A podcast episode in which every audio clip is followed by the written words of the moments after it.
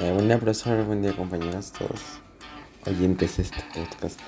El día de hoy les voy a, les voy a hablar sobre la, algunas cositas que me han estado preguntando, que es sobre que haga una presentación de mi persona, donde destaque mis virtudes, habilidades, eh, lo mejor lo que yo soy y lo que destaco uno como persona.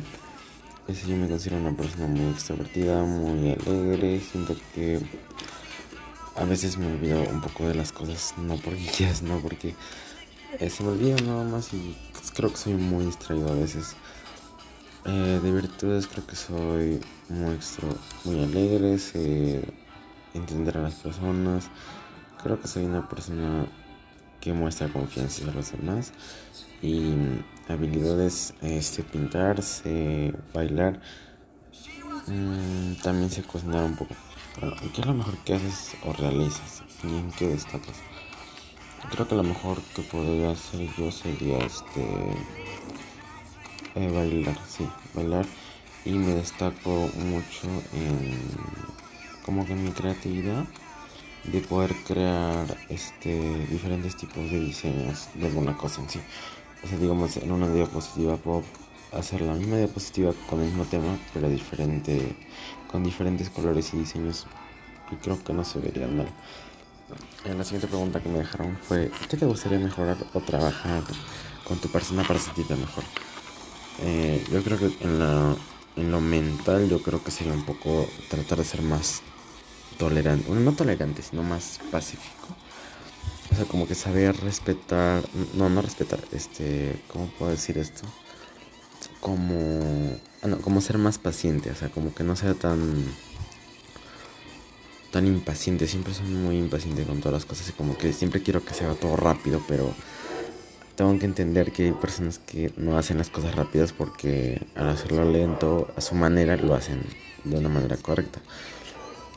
Y en el aspecto físico yo creo que me, me encantaría mucho bajar de peso porque siempre he sentido inseguridad sobre ese aspecto, pero creo que lo estoy logrando poco a poco, ¿no? Pero no es algo que se pueda hacer tan rápido.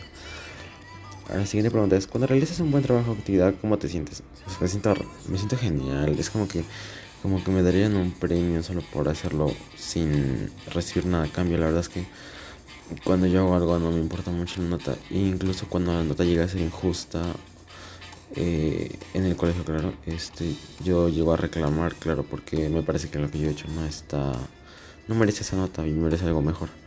Y una actividad en sí caritativa, tipo ayudar a las, personas o así, yo creo que sí me hace sentir bien porque es un acto en el cual yo decido si hacerlo no. Y tengo que tener en mente que no necesito res, este, recibir algo de las demás para, para poder hacerlo. Ahora la otra es, ¿qué te dicen tus seres queridos o entorno respecto a tu buen trabajo o lo contrario? A, mi buen trabajo la verdad es que no me dicen mucho. Bueno, mis papás más que todo me dicen como que, ah, muy bien. Como que me felicitan, ¿no? Por hacer un buen esfuerzo. Y cuando hago un mal esfuerzo o me equivoco en hacer algo, siempre, siempre es necesario que me llame la atención. Tanto mis padres, claro, solo mis padres.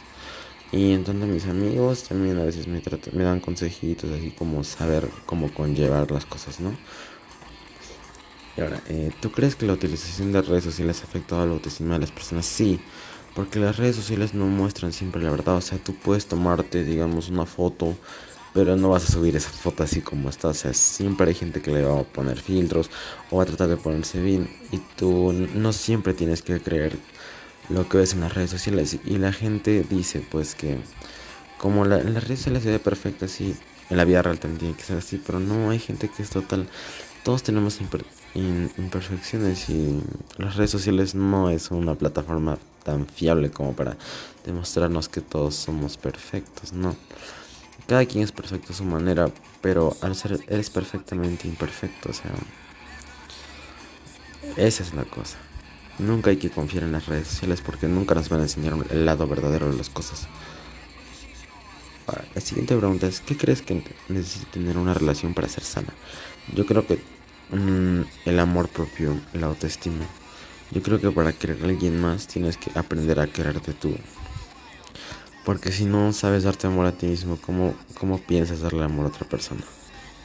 ¿No? Hay que tener un poco de autoestima, siempre dando lo mejor de nosotros y sin permitir que los comentarios de los demás nos afecten. Eh, gracias, profesor. Eso fue todo por el podcast de hoy. Cuídense mucho, gente. Hasta luego.